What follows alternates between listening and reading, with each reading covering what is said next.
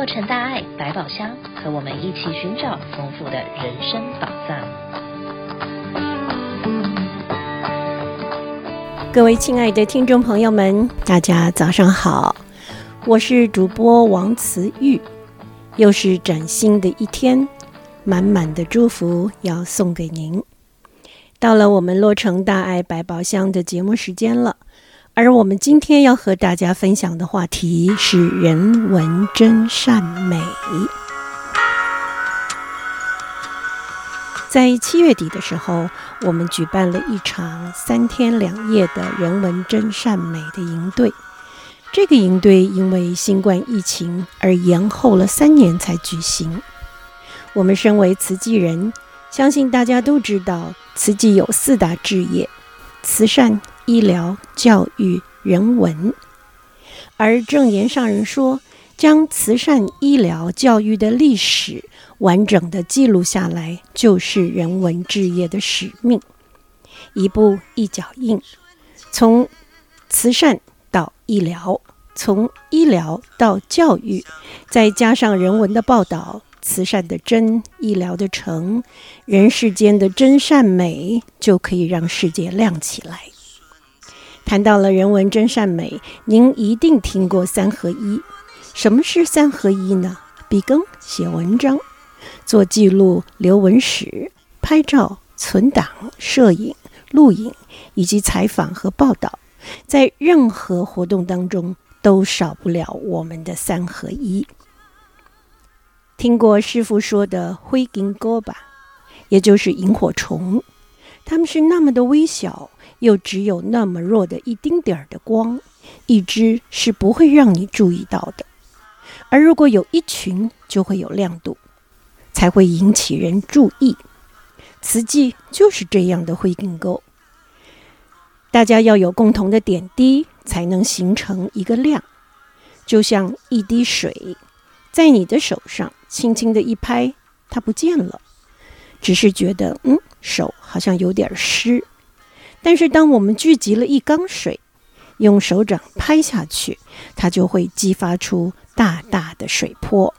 所以说，人文真善美，那就是要靠大家的汇合来共同完成的。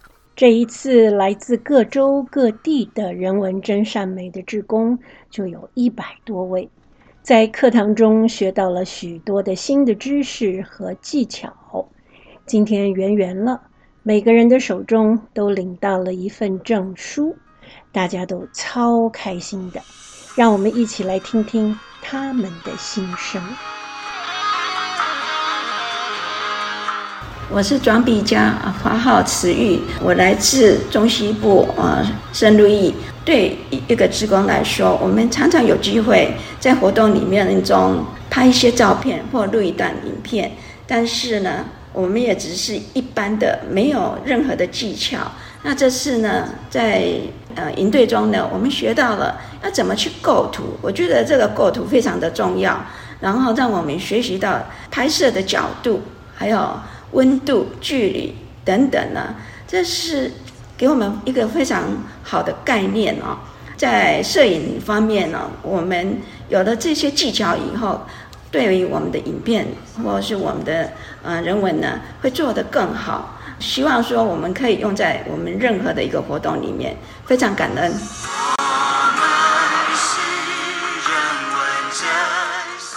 非常感恩今天有这样的机会来和大家分享一下这三天来我参加人文真善美。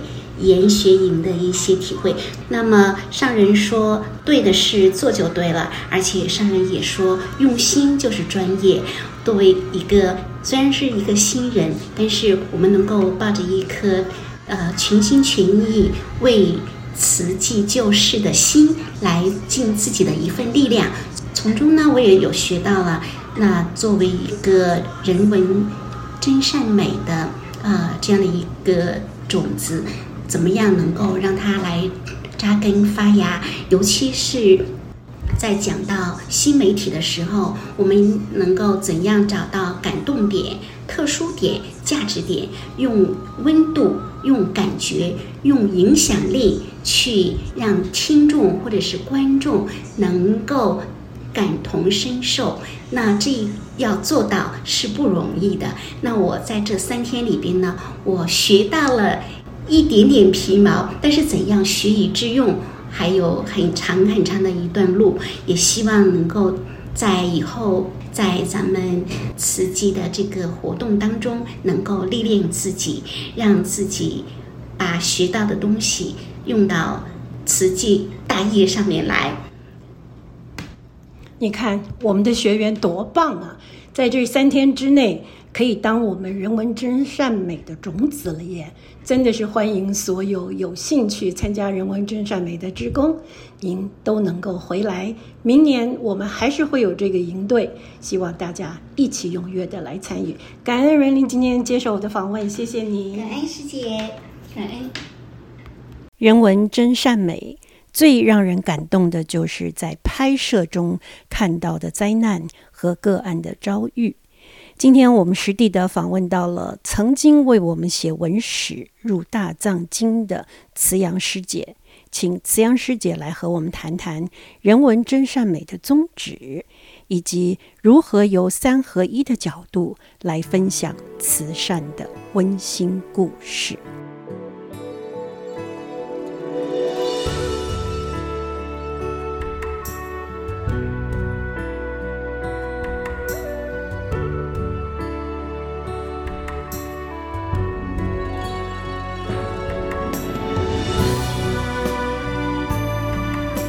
承担人文真善美志工将近二十年，我最大的心愿是记录人间真实事，尤其是人性善的一面，让一则则美的故事传扬在人间，启发人人心中的善念与慈悲。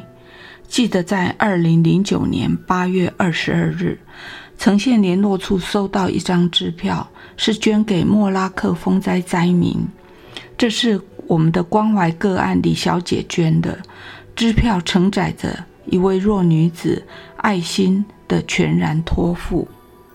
李小姐从哈尔滨大学毕业后，带着家人的祝福与自己的梦想来美进修。开朗纯真的个性让她结识了许多好朋友。二零零九年五月底。李小姐突然觉得食欲不振与晕眩，朋友们把她送到加州大学尔湾分校的医学中心检查后，发现脑部有两颗肿瘤，开刀取出，化验结果显示是恶性的。手术没有预期的顺利，李小姐躺在床上，不能吃，不能说话，也不能动。吴先生是李小姐在美国认识的朋友。同为异乡游子，彼此总会互相照应。李小姐住院开刀后，吴先生帮着她联络大陆的父亲。约一个月后，吴先生想起曾经参加慈济的活动，他打电话到呈县联络处，请慈济人前往关怀。呈县联络处志工到医院了解李小姐的状况后，一面向总会慈发室汇报个案。一面在呈现联络处发起爱的接力关怀计划，轮流前往医院探视。志工第一次看到李小姐时，她不能动，也不能说话，瘦弱的身躯塌陷在白色床单下。志工握着她的右手，她用力的回应，紧紧不肯放松。为了让李小姐复健，志工为李小姐做手脚的按摩，协助她洗头发等。七月底，李小姐的父亲李先生从哈尔滨来到美国，距离李小姐开刀已经一个多月了。见到女儿被病魔折腾的样子，李先生紧紧握着志工的手，微微颤颤地说：“他开刀前一天打电话回来给我。”爸爸，我最近会很忙，没空跟您联络，您也别打电话给我。说着说着，我听到他在电话里哭了。这孩子怕我担心呐、啊。来自大陆东北，生平第一次踏上美国，时差水土要适应。尽管医院提供了餐券，志工不忍心让一位忧心的父亲吃披萨、喝可乐。职工们达成了默契，我们帮李先生准备餐点吧。要顾好李先生，因为路还很遥远。李先生来美后没几天，跟志工分享说，昨儿半夜女儿没睡着，他跟我开口的第一句话是：“他们都是菩萨。”这是李小姐从不能言语到说出话的第一句话。志工把这句话记录下来，用电子邮件分享给联络处的志工，好多人读着读着，眼眶都湿了。八月八日，台湾发生莫拉克风灾，接下来一周总会有千人义诊、风灾募款活动等等。李小姐问爸爸：“这慈济志工最近怎么来的少了？”是啊，慈济志工忙着募款。台湾发生莫拉克风灾，李先生把慈济募款的事跟女儿详细说了。爸爸，我要捐款给慈济。那爸爸给你钱，你捐款给慈济吧。不，我自己还有一点点积蓄，吴先生代为处理的，我要自己捐。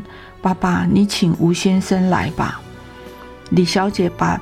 存款多数捐出来了，他要尽一份自己的力量帮助莫拉克灾民。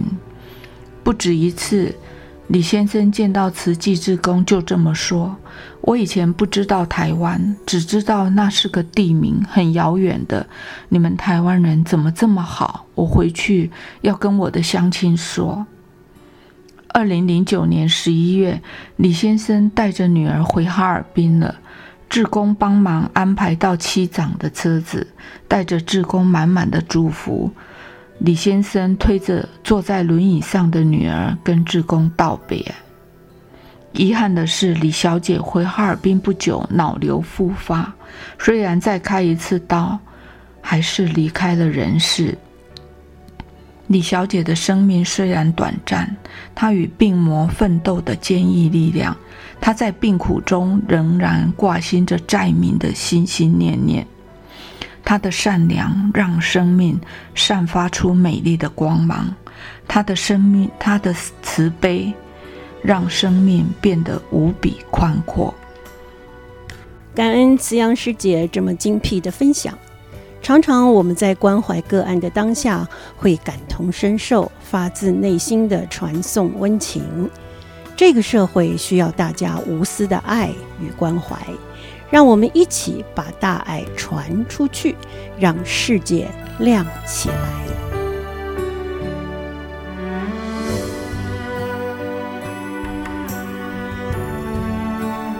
有一则活动讯息要和大家分享，在八月二十七号，也就是下个星期天。在 Zoom 的直播平台上，有一场与失智症有关的资讯要跟大家来分享。失智症影响全球三千六百万人口，大约百分之十的人会在有生之年发病。失智症也是全世界最常见的老人失能的原因，几乎需要长期二十四小时的照顾。也增加了家属的身心长期的疲惫。如果您想进一步的了解失智症的资讯，或者您不知道该如何来应付家中失智症的亲人，那么请在美西的时间下午两点三十分上 Zoom 连结。您可以在慈济医疗的脸书上找得到，或者您可以打电话一六六九九零零。六八三三来参与这个讲座，听听我们注册的护理师陈春美的分享，如何从日常生活中去辨识症状，以及如何提早的预防和诊断治疗。感谢您的收听，祝福您平安顺心，福气满满，快乐每一天。我们下期的洛城大爱百宝箱空中再会。